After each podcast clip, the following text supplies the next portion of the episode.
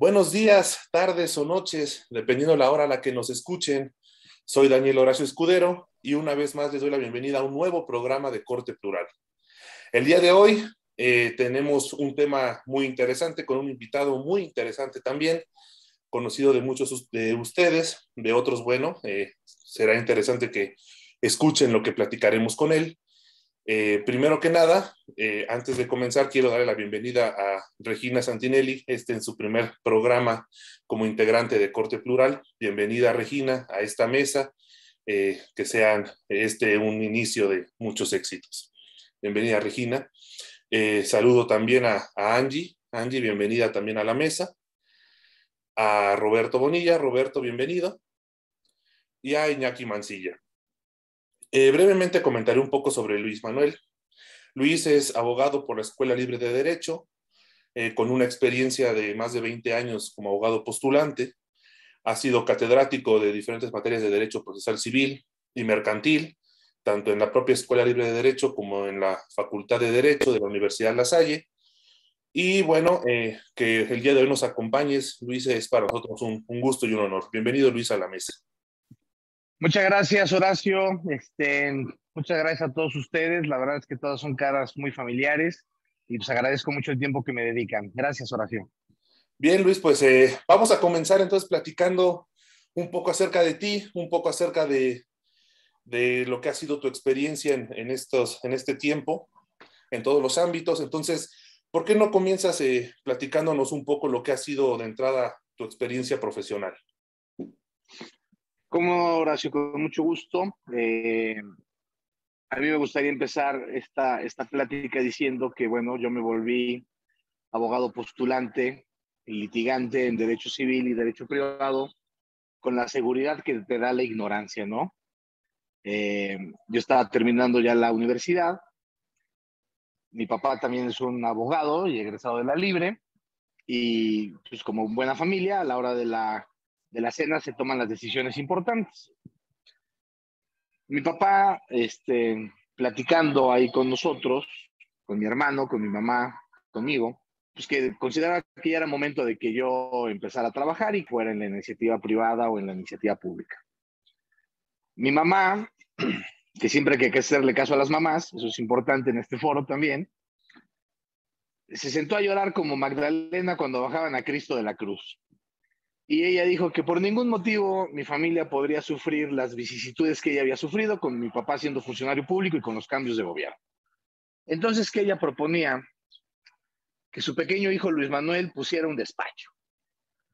Cosa que a mí me pareció por demás atractiva, pues porque dije, bueno, pues sirve que me tomo un año más a tirarme a la hamaca y, este, y pues no voy a hacer nada. Y dicho como sucedido, mi mamá me hizo favor de prestarme un local, un departamento, donde actualmente ahora ya está el despacho completo, armado, pero pues ahí mi mamá va y como buena mamá ayuda a su hijo. Porque las mamás están hechas de polvo de estrella. Ahí es donde yo inicio mi labor, oración. ¿Y por qué civil? ¿Por qué mercantil? Pues porque fue lo que me cayó. Pues porque uno no está para escoger, porque el derrotado no está para escoger. Yo tenía 22 años cuando estaba pasando eso. Entonces yo era un muchacho, aquí se pueden usar palabras, ¿no? Aquí yo era un muchacho en algas miadas, pues jugando a ser abogado. No tenía ni secretaria, no tenía pasantes, era yo y mi, y mi calidad y mi, y mi esencia y mi talento, audaz, siempre audaz. Entonces, empieza el despacho y pues ¿quién te ayuda? Dicen que los negocios se hacen con tres Fs, family, friends and fools escoge a los 22 años? Pues no fue Bimbo, no fue Unilever, no fue Procter Gamble, pues fue una señora que había pasado por cuatro abogados. Y ella fue mi primer clienta. Y ahí es donde también se ocupa el otro factor que nadie lo dice, que es poquita suerte. Pues porque puedes llevar pagarés de 7 mil pesos el resto de tu vida, ¿eh? Y este asunto, aparte de estar por demás interesante, que me tocó ir a litigarlo a Aguascalientes y de nueva cuenta con la seguridad que te da la ignorancia, con el código de allá, ah, pues como de que no se puede. ¿Por qué no se va a poder? Y pasa lo peor que me pudo haber pasado. Pues gano el asunto. Y luego pasa algo peor. Me lo pagan. Y me lo pagan bien. Entonces ahí, ni cuando Villa tomó Torreón, bueno, yo estaba emocionado y lo que le seguía. Mi primera comunión y cuando me pagaron mi primer asunto. Estaba feliz, contento, animado, echado para adelante, compré muebles, contraté un pasante, que es el licenciado Héctor Luna, que ya no era pasante, pero pues también este, con la seguridad que le dio la ignorancia, se va conmigo, tiene 22 años, conmigo ya, pero la idea es, por lo que yo quiero transmitir, es la forma en que yo inicié el despacho, que es la que a mí me funcionó, fue un día agarré, pegado a la bragueta de mi mamá, que me puso mi, mi despachito y empecé. Y empecé. No me puse a escoger, no me puse a decir, si no es en Palmas, no voy, si no tengo tres pasantes, no voy, si no es un asunto que tenga que litigar en la Corte Interamericana de Suecia, no voy, no, agarré lo que había. Y me fue encantando el derecho civil y el derecho mercantil, porque aparte los que me conocen saben que yo digo que ese es el derecho más puro. Todo lo demás, ay, es como subsidio a la tortilla, hombre.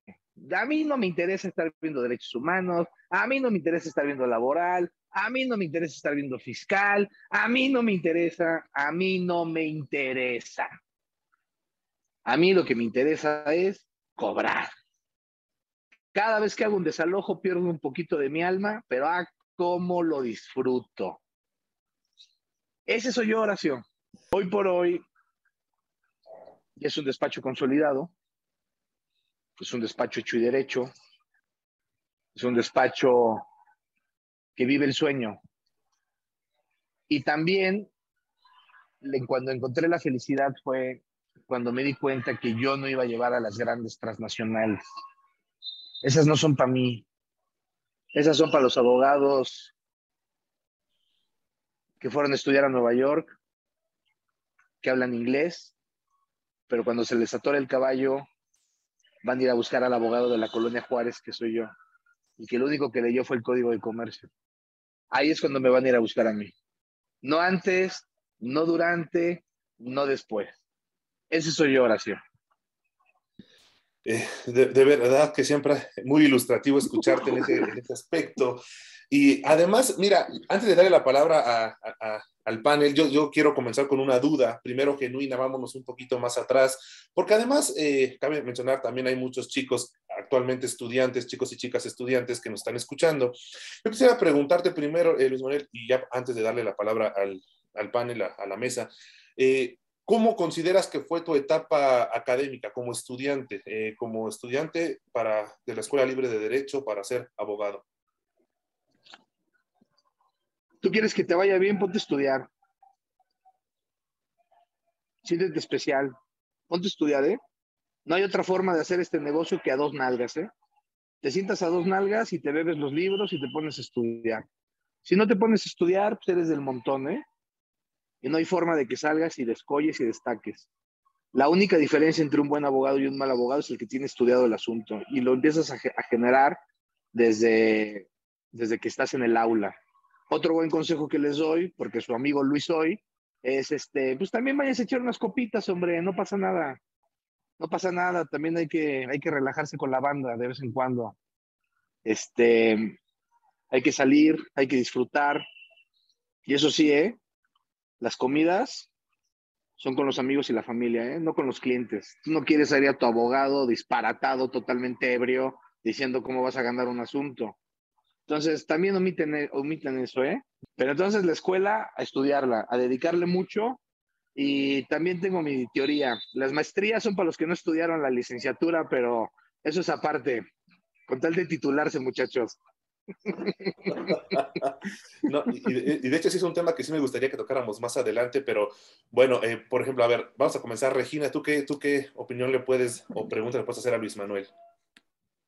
O sea, creo que a mí me interesaría mucho saber cuál fue como el momento más difícil en, el, en la como consolidación de ese despacho, o sea, sabiendo que empezamos desde cero y, o sea, ¿hubo algún momento en el que dijeras, ¿sabes qué? Ya mejor no, mejor me voy a trabajar a la transnacional. Nunca, Regina, la verdad es que para mí todos los días son Navidad, o sea, todos los días fueron Navidad, nunca me ha tocado, este eso es afortunadamente. También quisiera pensar, Regina, que me daría cuenta cuando ya estuviera valiendo madre el despacho, ¿no? Quisiera saber que me daría cuenta. Pero cuando lo único que tienes que hacer es cargarle el carro gasolina, no estaba casado, no tenía hijos, no estaba en pensiones alimenticias. O sea, empecé a los 22 años. A los 22 años el cielo es el límite, pues, con tener para una pasta de dientes y una toalla, irte a Acapulco, te basta y te sobra, ¿no? Entonces, el, crecimiento fue orgánico, fue, eh, fue este, natural, fue nacer, crecer, desarrollarse y morir. Entonces, no, nunca ha habido ese momento, Regina. Pero mira, este es un beso para mis haters. No, creo que no. O sea, pero sí es muy sorprendente que no haya pasado. O sea, pero entendiendo el contexto, a lo mejor tiene sentido, ¿no? Pero pero digamos, sé que mucha gente, o sea, poner un despacho definitivamente no es un trabajo fácil. Entonces, digamos, el consejo de lo que entiendo es solo aviéntate, dalo todo. A ver, no, mira, la, la, verdad es que los que me conocen saben que yo soy un tipo muy discreto y humilde, ¿no? Este, no, no lo soy, pero, pero, pero en el trabajo sí lo soy. O sea, nunca tuve ínfulas creo que ese consejo es importante. El abogado, abogada, abogade, lo que funcione hoy, son muy mamadores, son muy, o sea, si quieren vivir el sueño, tener células, pasantes, asistentes, chofer, el corre ve y dile, no, no, no, no, no, a ver, arras de tierra. Y luego vendrán las cosas. Yo nunca creí, Regina, que en el libre ejercicio de mi profesión me fuera a ir bien. Nunca lo creí, ¿eh?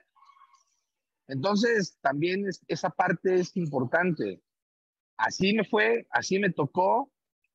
Lo que cura al burro puede matar al ángel. A mí me funcionó. Hay otras formas, pero yo no conozco otras. No, y, bueno, justamente interesante esto que comentas. Eh, yo quisiera, eh, bueno, preguntarle a Roberto una cuestión muy interesante para, en sentido a Luis Manuel. Bueno, de entrada aquí, eh, todos los que estamos o somos parte de, esta mesa, fuimos alumnos de, Luis Manuel, ¿no? Y, este, y de esa manera, pues, lo, lo, hemos, lo conocimos en una primera instancia. Entonces, este, Roberto, no sé, tú qué pudieras comentarnos o preguntarle a Luis al respecto. Eh, una, de las preguntas es, ¿qué cambios has notado? O sea, desde que tú estudiaste hasta impartirle, ¿cuántas generaciones somos? ¿Tres o dos aquí? ¿Somos dos generaciones?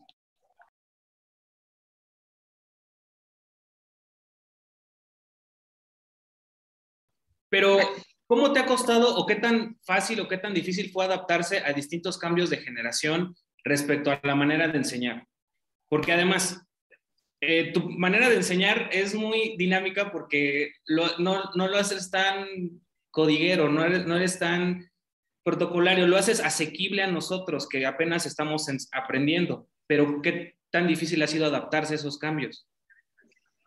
Bueno, de la primera generación que fue Angie hasta yo creo que Regina, que de los que está aquí presentes fue de, las últimas, sí, ha habido muchos cambios el mundo está cambiando, quien no se quiera dar cuenta se está equivocando. A ver, yo vengo de una educación donde los maestros te daban un putazo un día así y otro también. Y no pasaba nada, o sea, hasta mi mamá le decía a la maestra, denle otro, porque en la casa yo no puedo. Y ahora, pues no. Y creo que se vive un mundo mejor, con más derechos, con más cualidades, con más beneficios. ¿Cuesta trabajo? Sí. A alguien como a mí, muchísimo. Muchísimo, me cuesta mucho trabajo. Pero también creo que las nuevas generaciones vienen con otra hambre. También creo que el mundo está más difícil cada vez. O sea, no suena como a mi abuelo que, como los memes, ¿no? Que a los 29 ya tenía siete terrenos, ocho hijos y dos divorcios. O sea, sí está cañón el mundo, el mundo está cabrón y quien no lo quiera pensar está más cabrón. O sea, no puedes salir y comprarte una casa porque tu dinero no te alcanza. Eso es lo que está cañón. Y los alumnos, pues también están complicadísimos. Entonces, ¿ha cambiado las generaciones? Sí. Y está correcto, ¿eh? Yo voto por la igualdad. Soy aliado de todos los movimientos.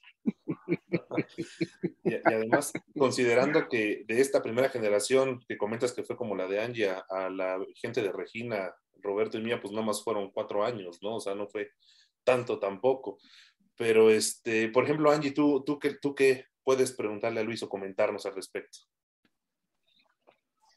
Yo quisiera preguntarle si alguna vez tuvo un asunto eh, importante que lo marcara, o sea, algún asunto que, que dijeras, con este, puff, aprendí impresionantemente.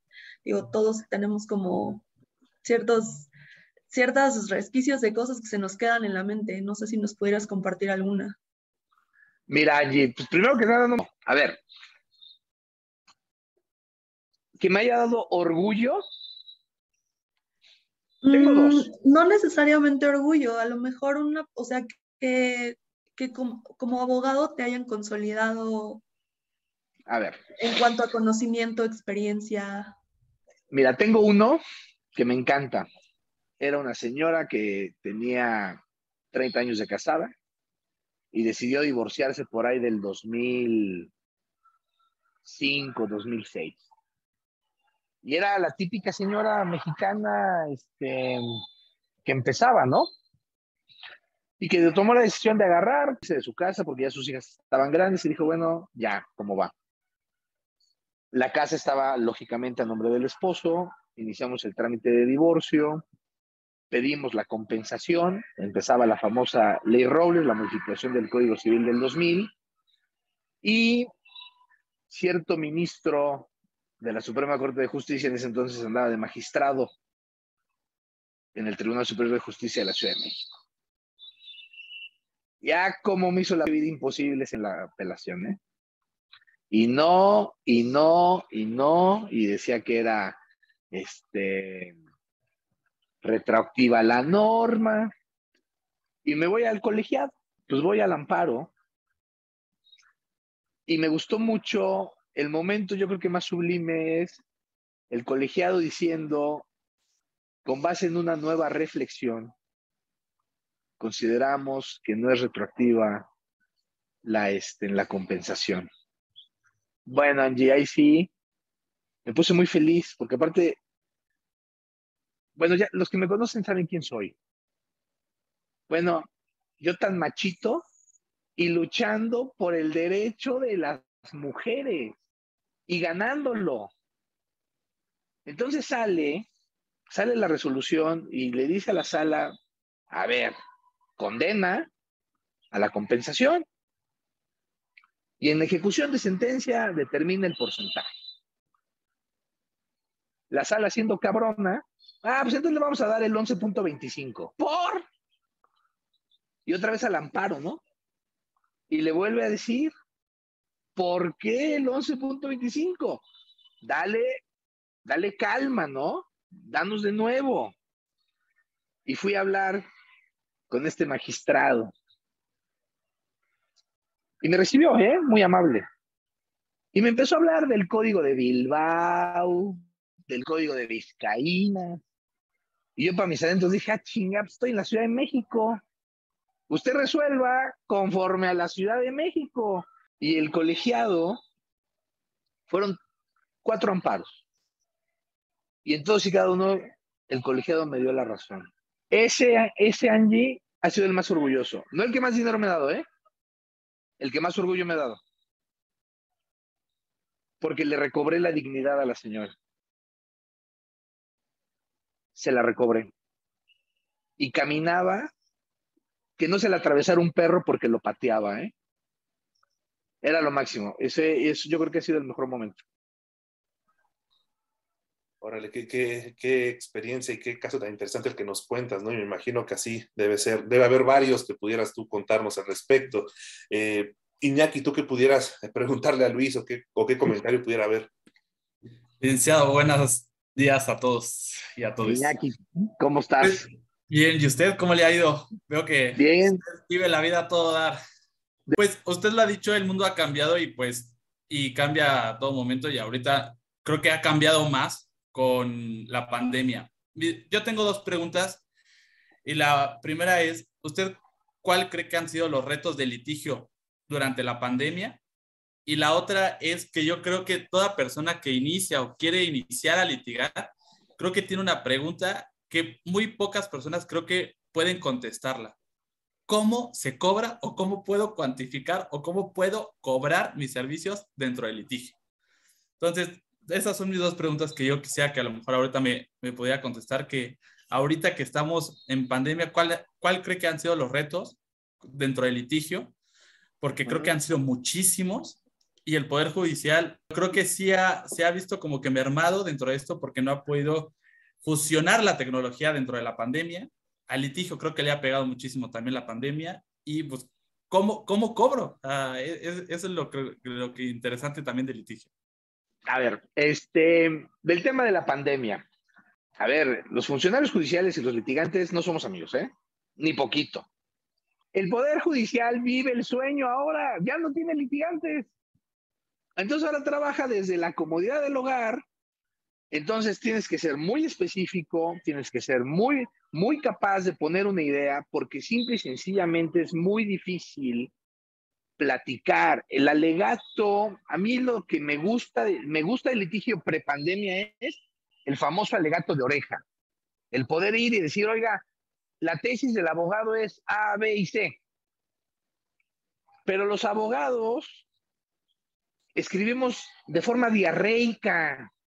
No sabemos escribir. Entonces llevas como 27 hojas de un concepto de violación y va un párrafo donde dice, y bueno, y si no sabe de lo que chingada madre le estoy hablando, ahí le voy de nuevo. Entonces, cansamos. Pues sí, pues por eso no nos quieren. Pues cuando llega un amparo de mil hojas, ¿cómo puede ser mil hojas de un amparo? Entonces, también el Poder Judicial se enganchó porque agarró la mañita de copiar todos los, los conceptos de violación. Entonces salen unos, unos tomos de sentencia de una inmatriculación administrativa de un predio en Chalco. O sea, ¿qué dices? Por favor. Ventajas. Ya no hay que ir a tribunales también, ¿eh? Insisto, ir a vernos nos molesta a todos, ¿eh? Nos cae mal, es como ver medios hermanos. Los quieres, pero no tanto. Lo que creo yo, a ver, ventajas, puedes ver tu acuerdo online. Eso es una ventaja, ¿eh? te quitas filas, te quitas muchísimo tiempo. O sea, mis pasantes viven el sueño. A ver, a mí me tocó ir a mano a copiar el acuerdo como animal. Tengo un callo que no se me va a quitar nunca. Luego llegaron las los escáneres, luego llegaron las cámaras, ahora los celulares. O sea, hasta un mono castrado puede hacer el trabajo de ir a tomar un acuerdo. Pero lo que nos falta es el contacto con el juez, con el poder judicial. Ese es fundamental, porque somos, e, el derecho social, no es matemático, nos encantaría que fuera matemático, que de esa forma se pudiera obtener una sentencia perfecta, pero, pero el derecho es imperfecto y necesitamos, y es parte del error y es parte del sabor de litigar, ¿eh? El error humano. Hay asuntos que yo juro que los voy a ganar y toma perico, ¿eh? Y hay asuntos que digo, no hay forma y toma. Ahora, la pandemia vino a apresurar cosas, ¿eh? Es como un embarazo no deseado. ¿Te quieres casar, pero no te querías casar? No, pues ya, avánzale, avánzale, avánzale, avánzale, avánzale, ¿no? Yo no quería, pero ya estoy embarazado. Vámonos, vámonos, ya nos casamos ya. Lo vino a apresurar. Lógicamente hay errores. Abusan. Dice, dice San Pablo que ahí donde existe el pecado superabundó la gracia. Entonces, Federal les armó un sistema de citas y locales bien tropicalizado. Dice, ah, pues yo también voy a organizar un sistema de citas. No, no, porque en el mármol de federales no es lo mismo que en la arena de los locales. Pues ahí en los locales vamos todos con sistema de citas. No se puede. No está bien, no es correcto. Creo que es una forma grosera de decirnos, no los queremos. Pero si es un paro estar a las 11 de la noche sacándote los mocos en tu casa y subiendo por oficial de partes virtual tu amparo, ¿eh? Si es un paro. En vez de ir a San Lázaro, decir, ay Dios mío, que no me maten. ¿De acuerdo? Entonces, sus pros y sus contras. Va a mejorar, va a mejorar. Luego, ¿cómo cobrar? Quien pide poco, merece poco. A ver, yo no voy al súper con historias, ¿eh? Ay, déjenle cuento, mire, es que fíjese que voy llevando un asunto. Nah, pues la cajera me cobra. Vivo el sueño de la clase media mexicana y quieren ir de compras a Estados Unidos y pues todo el mundo quiere mandar a sus hijos a la universidad, aquí. ¿Cómo cobrar? Yo encontré hoy por hoy un sistema muy fácil. Con el arancel. Con el arancel. No hay forma que te digan que no. Cuando empiezas a cobrar al 20%, al 25%, eres un imbécil. O sea, pues eres el dueño del negocio, eres socio, ¿o qué? Y los asuntos buenos, pues son de mucha lana. Tú dile un cuate que deba 30 millones de pesos, deme el 20%, te va a decir, estás en el 450 del código antiguo, pues mejor voy y se lo doy a mi contrario. Y voy y le abono. Pero si le dices, mira, te voy a cobrar con el arancel, te voy a cobrar por avance procesal. Le dejas de quitar el pinche temita de mis colegas de cobrar gastos, pues, o sea, parecen aboneros. Cuando empiezas a cobrar como Dios manda y empiezas a ser serio y empiezas a facturar, vas a ser feliz. Comer bien y dormir bien. Ese es el negocio. Entonces llegan, se sientan y lo primero que te preguntan es, ¿cuánto me va a cobrar? A ver, ¿a poco yo te dije que compraras la casa. ¿A poco yo te dije que vendieras? ¿A poco yo te dije que sacaras el crédito? Yo no te dije nada, ¿eh? Yo no estaba ahí contigo. Y ahora resulta que yo soy el del problema. He oído todas, Iñaki, todas. Ay, miren, no me cobre este porque luego vienen otros. Ajá. Ay, ahorita yo no tengo dinero. Yo no, a ver, yo tengo un equipo y les pago, ¿eh? Y les pago bien. Yo no puedo estar a ver si me pagan o no. Al avance procesal. El cliente no es tu amigo. No lo es. Él quiere ser tu amigo. Para que no le cobres.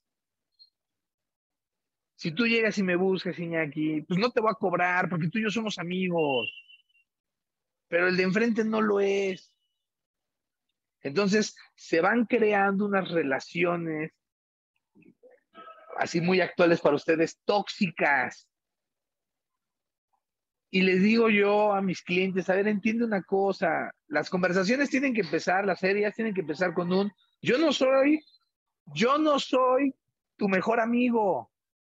En este asunto soy tu único amigo. Y estás en las horas negras con ellos, ¿eh? Y no hay forma de que te paguen hacer la fila de dos horas para entrar y ver el acuerdo de solicitud de copias que aparte el juzgado te dice, aclarado que sea el anterior, se acordara conforme, conforme, conforme a derecho. No hay formas de que te lo paguen. No hay formas de que te paguen esperar un actuario tres horas, ¿eh? Y buscarlo. Tranquilos, muchachos, no pasa nada. Entonces, o le cobras, o mejor no, no te dediques a esto. Te van a pasar las horas negras y no vas a tener ni siquiera para el toner. El despacho es una máquina, ¿eh? Es una ladrillera. Hasta perros muertos hay que echarle para que prenda el horno, ¿eh? Tienes que los teléfonos, el conmutador, el, el pinche speaker de estrella en la sala de juntas que cuesta un dineral y en mi vida lo he usado. O sea, ahora tienes que tener la, la tele de 80 pulgadas todañera, pues para pasar de una videoconferencia que nunca vas a hacer, este, impresoras, computadoras, el internet, el sistema, voz, datos, papel, toner.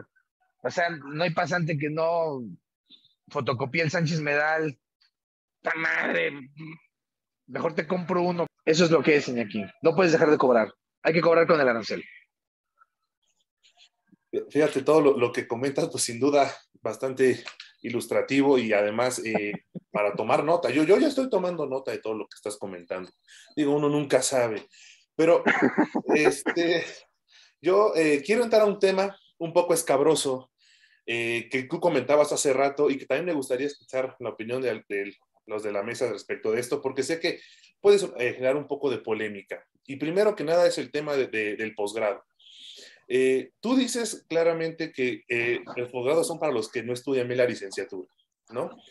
Eh, no sé, yo, yo siempre he tenido una idea, una idea que creo que con muy pocos la he compartido, pero yo tengo la, idea de pensar que es un error por default pensar que toda, bueno, hablando de nuestra profesión, ¿no? Que todo abogada o abogado que estudie un posgrado y por default piense que va a ganar más dinero con ello está cometiendo un error porque me parece son, son cosas distintas, son, son ideas diferentes. Una cosa es una cuestión de posgrado, que es una cuestión académica, que te da muchas bases para, eh, no nada más el conocimiento per se, sino también para eh, estar frente de un salón, para una metodología, técnica, análisis.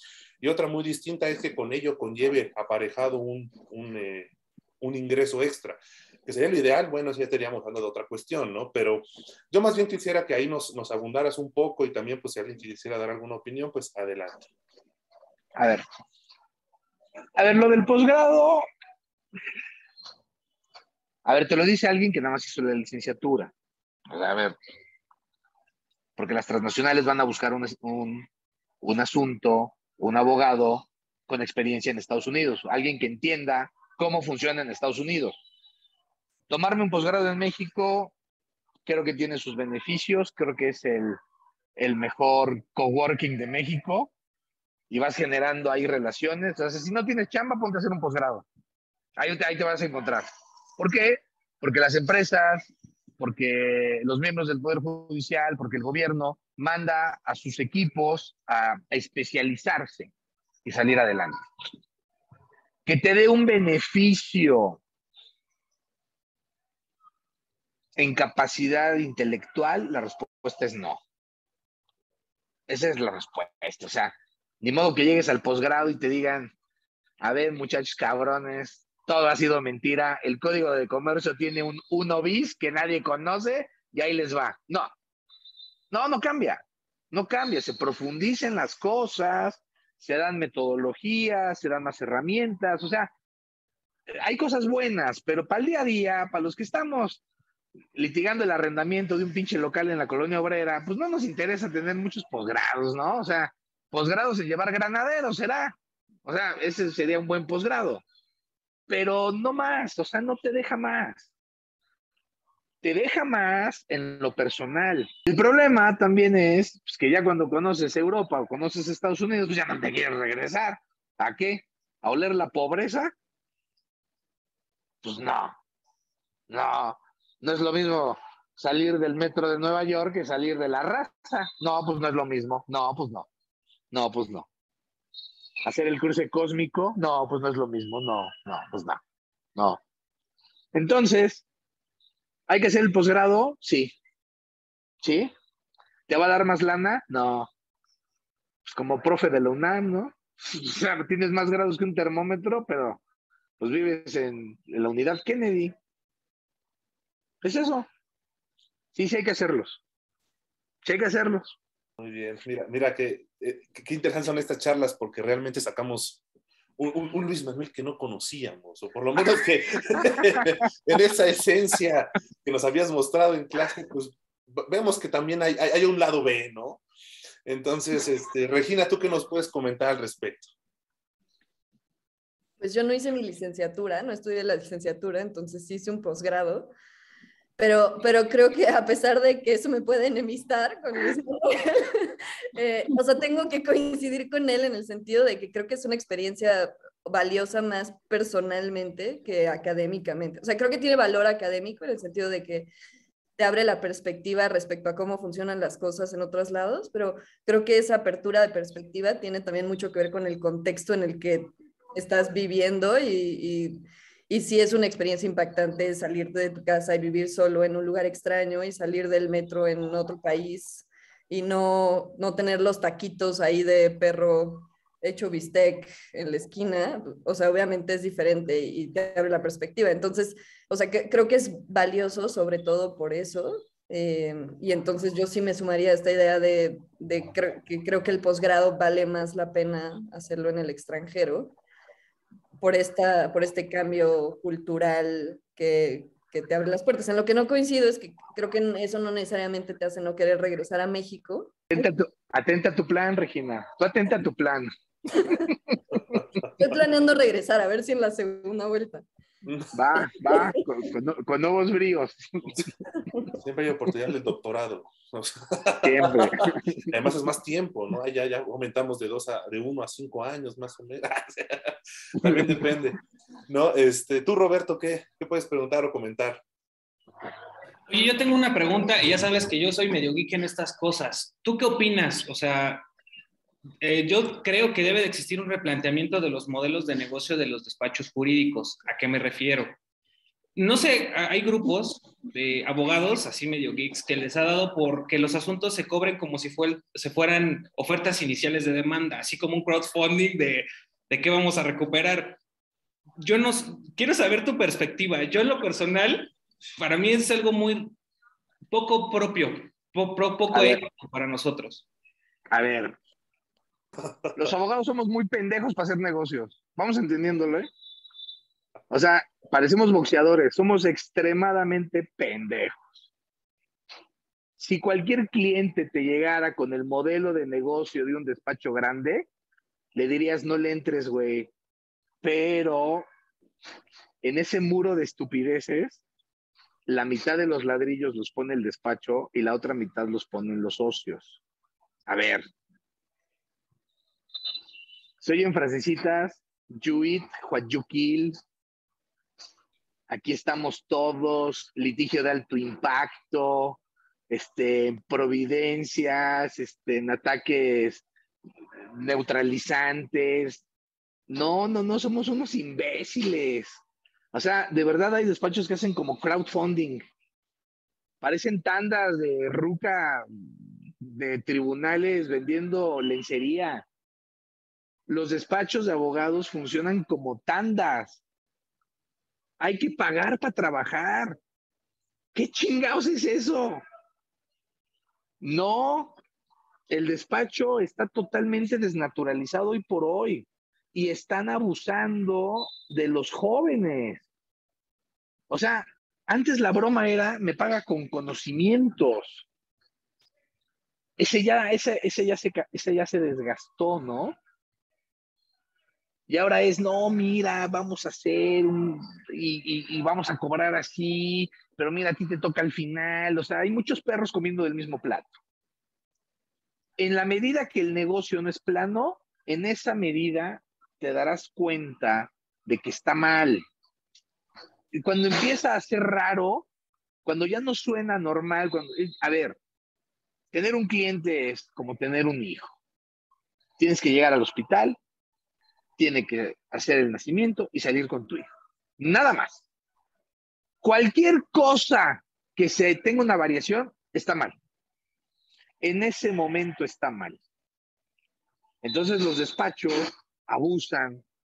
Hoy por hoy, de nueva cuenta, los despachos de abogados están en el ojo del huracán. No me espanta, pasa todos los días, pero ahora está pasando más de la cuenta. Eso es lo que está pasando, Roberto. Muchas gracias. no, y, sumamente cierto todo esto que comentas. Eh, bueno, eh, Iñaki, ¿tú qué podrías comentar o, o, preguntar al respecto? Pues yo le quisiera preguntar al licenciado que si nos puede ilustrar al estilo Alma de la Toga con un decálogo para el que apenas va empezando el litigio o una serie de tips para quien va empezando en esto y dice, yo soy de litigio al 100%. A ver,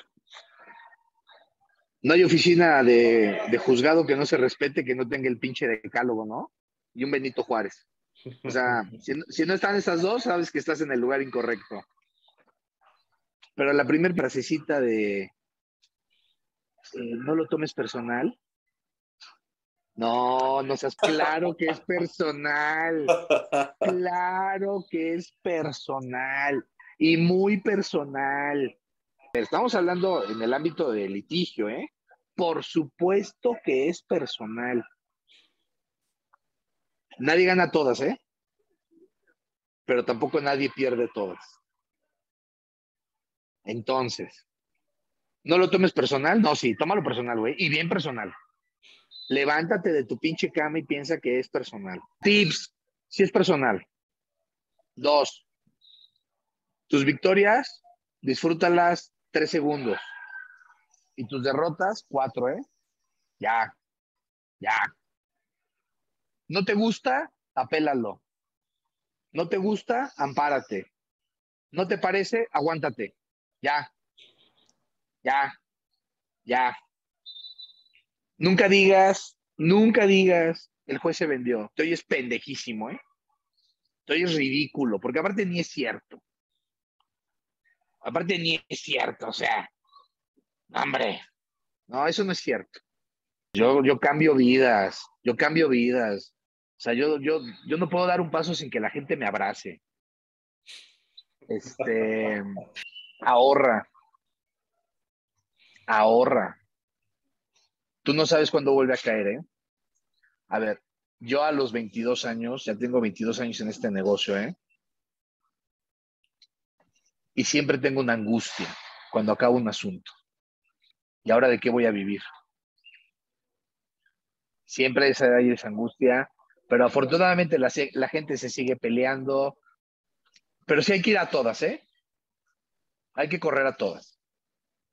En términos futbolísticos, hay que correr a todas.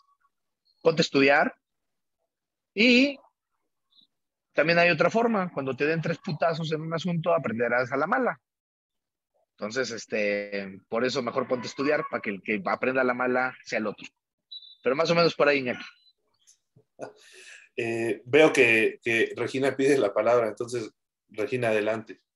Sí, es que creo que ahorita, derivado de la pregunta de Iñaki, salió un tema que a mí me parece súper interesante. Y entonces yo quería preguntar, ¿cómo, ¿cómo les dices a tus clientes que perdiste un asunto? Lo primero que le tienes que decir a un cliente es, desde que llega y se siente en tu escritorio, es, podemos perder, ¿eh? Podemos perder. Claro, hay asuntos que son ganables, ¿no? O sea, tendrás que tener un neurisma con un accidente cardiovascular para perder un asunto. Que me ha pasado con despachos contrarios, ¿eh? Le digo, güey, mira, como cargar un perro muerto, güey, mira, mover borregos muertos de una camioneta a otra, ¿eh? nosotros, Regina, le hablas y le dices inmediatamente perdimos.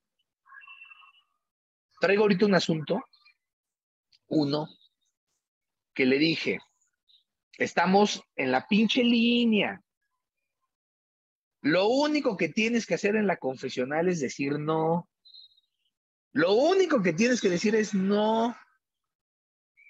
Sí, ¿Está claro? Sí, mames, ni que yo fuera pendejo.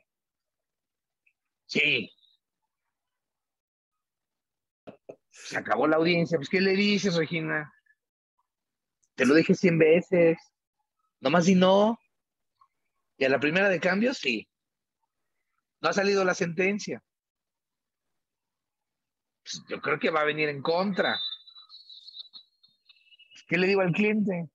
Te avisé, güey. Tú no le puedes dar malas expectativas, ¿eh? Tú no le puedes decir vamos a ganar. El que le dice a su cliente vamos a ganar, el cliente en ese momento se tiene que parar y largarse. Nadie puede garantizar eso. Hay asuntos donde tú no sabes lo que está pasando y te los están manoseando. Porque conforme va subiendo, eso sí ha dolido, ¿eh? E-, ese crecimiento sí ha dolido. Conforme a mí me ha tocado ir subiendo como juego de Game Boy, que vas desbloqueando niveles y vas llegando a, a voces de piso, son más marranos, ¿eh? Son más marranos. Y aplican unas bieñeras, ¿eh? Entonces, la realidad es que es como, como cuando si yo estuviera en una pinche orgía griega, la verdad es que no sé qué hacer ni cómo comportarme. Entonces yo nomás agarro mi pared y me siento a tomarme una cuba y espero que pase el ambiente, ¿no? Este, eso me ha costado mucho trabajo.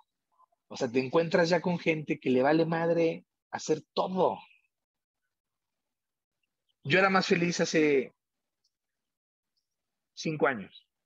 O sea, hay asuntos que, como les digo, a ver, hijo, debes cada pinche peso que te están reclamando, güey. Yo aquí estoy recibiendo granadazos en la trinchera, ¿no? Recibo y doy.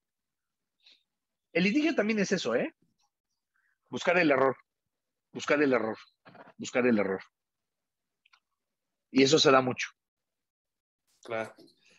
Eh, tú, Angie, ¿qué puedes comentar o preguntar al respecto? Pues ahorita, por ejemplo, esta parte que comentaba, ¿no? De, la, de lo importante de la honestidad del abogado. Eh, a mí en mi trabajo, pues obviamente me ha tocado ver eh, N cantidad de personas que dicen es que el abogado me dijo que yo iba a salir, que yo iba a ganar, que yo iba a hacer, este, ya viene usted a notificarme, pero ya puedo salir porque mi abogado me dijo que en cuanto usted llegara yo ya puedo salir, ¿no? Entonces, eh, son como ciertas cualidades que debe de tener un abogado litigante para poder tratar con la gente y una de ellas es la honestidad y, ser claros, ¿no? Más allá de lo, de lo, moral que puede tener la honestidad es, ser claros. Y quisiera preguntarle a, a Luis Manuel, mm, ¿qué, ¿qué cualidades crees para ti que debe de tener un buen abogado litigante? Primero, tener carisma como yo, Angie, eso es súper importante. O sea, o sea lo, lo más importante. A ver, un buen abogado debe ser honesto consigo mismo y con su cliente. Entonces, eso primero. Dos, tiene que ser muy estudioso, Angie.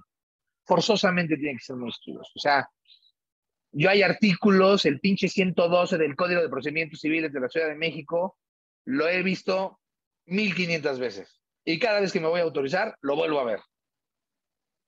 Tienes que volverlo a leer, tienes que volverlo a leer, tienes que volverlo a leer. Cuando ofrezco una pericial, aunque agarro mis machotes, porque también tienes que tener ya algunos documentos medios a prueba de bala, lo vuelvo a leer y lo vuelvo a leer y lo vuelvo a leer.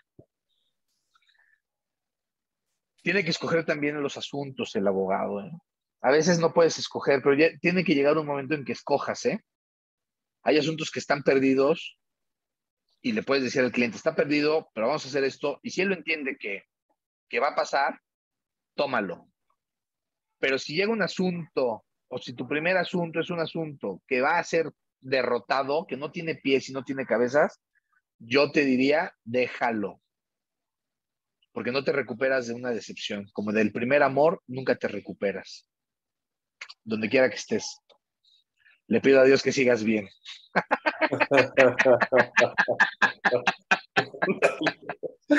este, nos vemos en el otro mundo donde todos somos iguales. Este, tienes, tienes que vivir eh, con ciertos códigos de ética y, y también en tu despacho tienes que ser un buen jefe y predicar con el ejemplo, ¿eh? Yo llego a las 7 y me voy a las 10, ¿eh? Y si tengo que ir a presentar un pinche término, voy y lo presento yo, ¿eh? Yo nunca he mandado un pasante a presentar un término, ¿eh? En mi vida. No me da la vida. No me da. Porque si tiene que ir el pasante a presentar un término, es porque el abogado, pendejo, que no pudo hacer su término como Dios manda. Entonces tienes que empezar a, predicar con el ejemplo. Y yo sí predico con el ejemplo. A quien sea. Entonces creo que creo que tienes que vivir así, Angie. Con esa idea. En modo comando siempre. Y reventándote las pinches muelas. Porque tampoco hay otra forma, ¿eh? Porque si vives ahí todo pasguatón y todo pendejado, pues vas a ser un pendejo el resto de tu vida, ¿eh? O sea, no hay forma de que destaques. Claro. Este, todavía nos, nos, quedan un par de temas en el tintero, pero por una cuestión de, de tiempo, eh, pues va llegando la hora de, de concluir.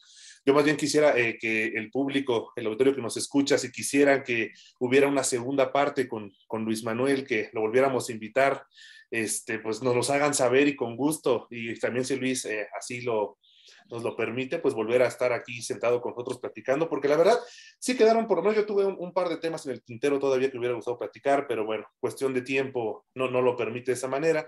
Entonces, este, pues esperamos sus comentarios. Y, Luis, eh, pues para de cierre, ¿qué podrías darnos algún comentario de cierre, alguna cuestión que quisieras concluir?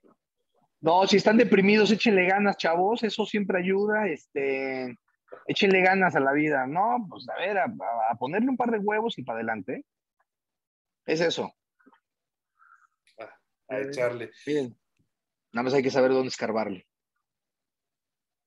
No todo, no todo es Palmas, no todo es Las Lomas, no todo es San Ángel.